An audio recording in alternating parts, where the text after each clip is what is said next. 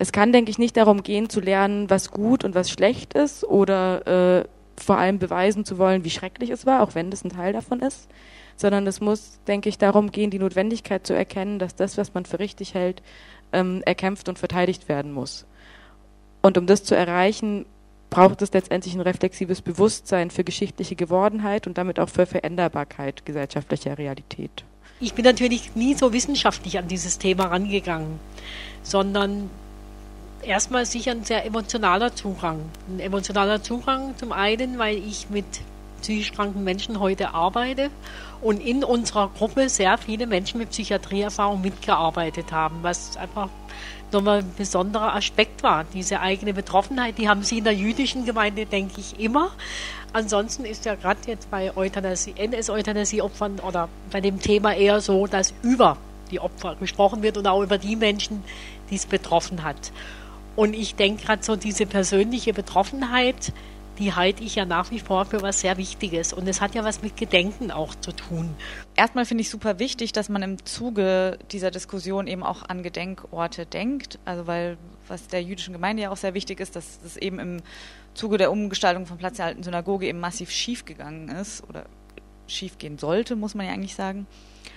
Ähm, und dass deswegen jetzt dieser Gedenkort in der Diskussion eben wichtig ist. Also als Vorrede, dass ich mich nicht gegen Gedenkorte aussprechen möchte, aber ich würde mich ganz stark für eine Trennung von einem Gedenkort und einem Lernort aussprechen. Also ich habe mich ähm, viel mit äh, Memorial Museums befasst, also auf, außerhalb vom deutschsprachigen Raum, wo es eben äh, so in den letzten 20 Jahren einen Trend dazu gibt, dass man eben Museen so konzipiert, dass eben Gedenken und Lernen zusammenfällt. Und das wird mittlerweile in der Geschichtsforschung relativ kritisch auch gesehen, weil eben dieses Element, was vorhin noch mal kurz angesprochen wurde, dass es dann um diese Emotion, also dass über Emotionen gelernt wird, das dann massiv im Vordergrund steht. Und ich finde, das ist ein Problem, wenn man versucht, ähm, gesamtgesellschaftliche Zusammenhänge zu vermitteln.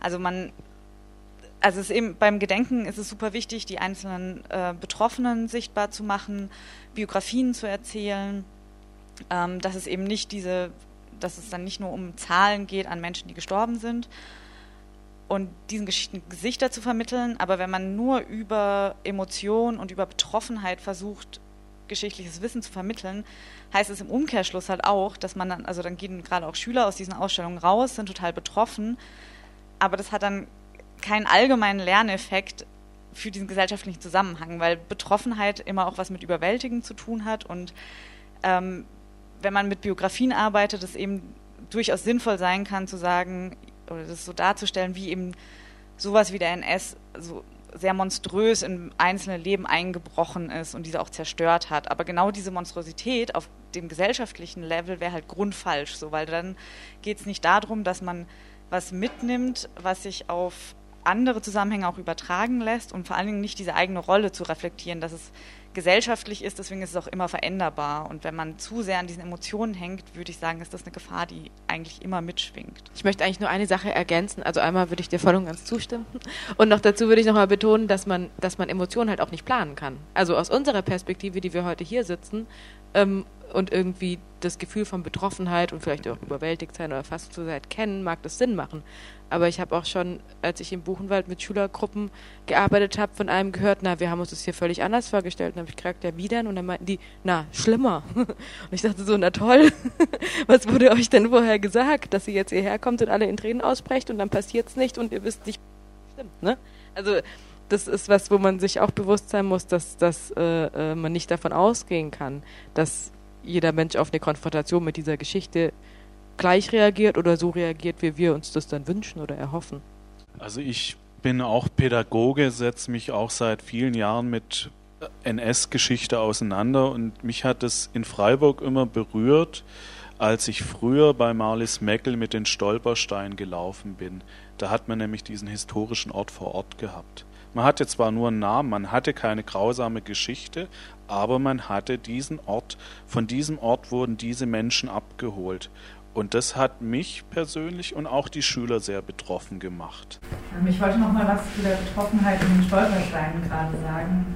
Ähm, das ist genau das, was ich versucht habe zu problematisieren, dass dieses emotionale Lernen meiner Meinung nach sehr, sehr beschränkt ist. Also ich finde es Ich möchte mich damit auch überhaupt nicht eben gegen Stolpersteine aussprechen oder gegen die Tatsache, dass man, wenn man die Möglichkeit hat, ähm, so ein Dokumentationszentrum auch an einem authentischen Ort zu machen, wie beispielsweise im Gestapo-Keller. Aber dass es keine Bedingung sein kann, dafür sich mit Geschichte auseinanderzusetzen. Ähm, dass es eben nicht sein kann, nur wenn ich betroffen bin, beschäftige ich mich mit diesem gesellschaftlichen Zusammenhang. Also weil irgendwann wird es keine Orte mehr geben, also die Zeitzeugen sterben schon, irgendwann wird es keine Orte mehr geben, die man noch in der Weise erkennen kann, wie sie zu dem Zeitpunkt es waren. Und dann Lernkonzepte zu entwickeln, die sich ähm, damit beschäftigen, also mit dieser Authentizität ausschließlich arbeiten und dich dann betroffen machen, halte ich für grundlegend falsch. Also, weil Betroffenheit ist nicht das, worum es geht beim Lernen als Geschichte. So. Also, weil betroffen bin ich auch von irgendwelchen Bienensterben in Europa oder so. Darum finde ich, kann es meiner Meinung nach nicht. Aber nur ganz, ein ganz kurzer Einwand.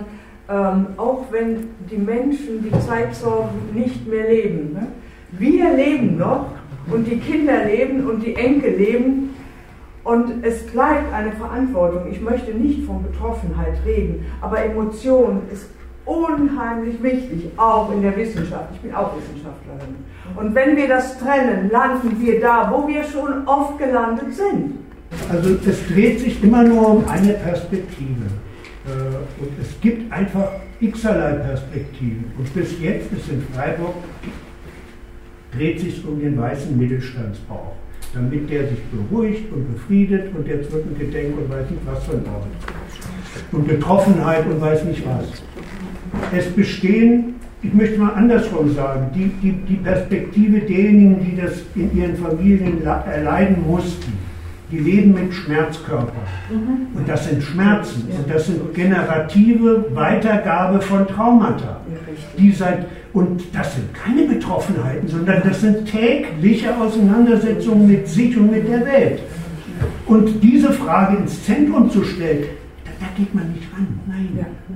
Das ist das Erschießungskommando, wo der Onkel erschossen hat. Ja, da muss man ran, man muss an den Kern ran geht man raus aus der eigenen Perspektive. Schaut euch an, da sind, wie, wie, lest Autobiografien, wie Menschen das verwunden haben, was sie erlebt haben, warum sie nach 30 Jahren trotzdem noch Selbstmord gemacht haben, weil sie es nicht mehr ausgehalten haben. Ja, ein Stück, glaube ich, haben sie teilweise das ausgedrückt, was ich auch denke. Also ich habe Probleme damit, wenn das emotionale Lernen als kein nachhaltiges Lernen gesehen wird. Weil ich glaube, genau dieser Schmerz, den wir natürlich als Nichtopfer so nicht nachvollziehen, also man kann ihn nicht erleben, man kann versuchen, ihn zu verstehen, aber den kann ich doch nur mitbekommen, wenn ich versuche, mit Opfern oder eben Nachkommen von Opfern ins Gespräch zu kommen. Und unsere Erfahrung bei der Ausstellung war eben, wir hatten eine alte Dame dabei, die Gott sei Dank immer noch lebt, deren Mutter in Grafeneck ermordet wurde, als Psychiatriepatientin nach Grafeneck kam, dort ermordet wurde. Und dieser Schmerz, den sie als Kind erlebt hat und aber auch als alte Frau, dass sie nie so genau wusste, was ist mit meiner Mutter passiert, wie war meine Mutter, warum ist die überhaupt einfach umgebracht worden. Genau das hat sowohl uns in der Gruppe, aber ich glaube in all der Arbeit, die wir gemacht haben, war das genau dieser Punkt, der die Leute angesprochen hat. Und dann fange ich, also ich kann nur von mir persönlich sagen, ich habe mein Interesse an Geschichte eigentlich über Biografien, über Autobiografien, manchmal sogar über Romane, die das vielleicht ein bisschen alles auch noch verändert haben, aber über diesen emotionalen Zugang habe ich den Wunsch empfunden zu lernen oder zu erfahren, was steckt denn dahinter. Das andere ist für mich immer die Gefahr von Kälte, weil genau das, also gerade wenn wir jetzt die Medizin anschauen, wenn man sich die Anfänge der Eugenik anschauen. Das ist alles nachvollziehbar, sehr klar, sehr strukturiert. Kein böser Wille dahinter, der war auch sicher nicht dahinter. Aber es war ein Stück Kälte. Und diese Kälte, die zum Teil bis heute herrscht, das ist die Gefahr, finde ich, wenn etwas zu neutral, mir geht es nicht um Zeigefinger, sondern wirklich darum, zu erklären, auch Hintergründe zu erklären, aber diesen emotionalen Zugang zu ermöglichen, weil ich glaube, nur über den ist es auch möglich, Menschen und auch junge Menschen zu erreichen. Ich glaube nicht, dass junge Menschen da lächelnd rausgehen. Natürlich ist die Gefahr immer das, aber dann muss ich mit ihnen ins Gespräch kommen.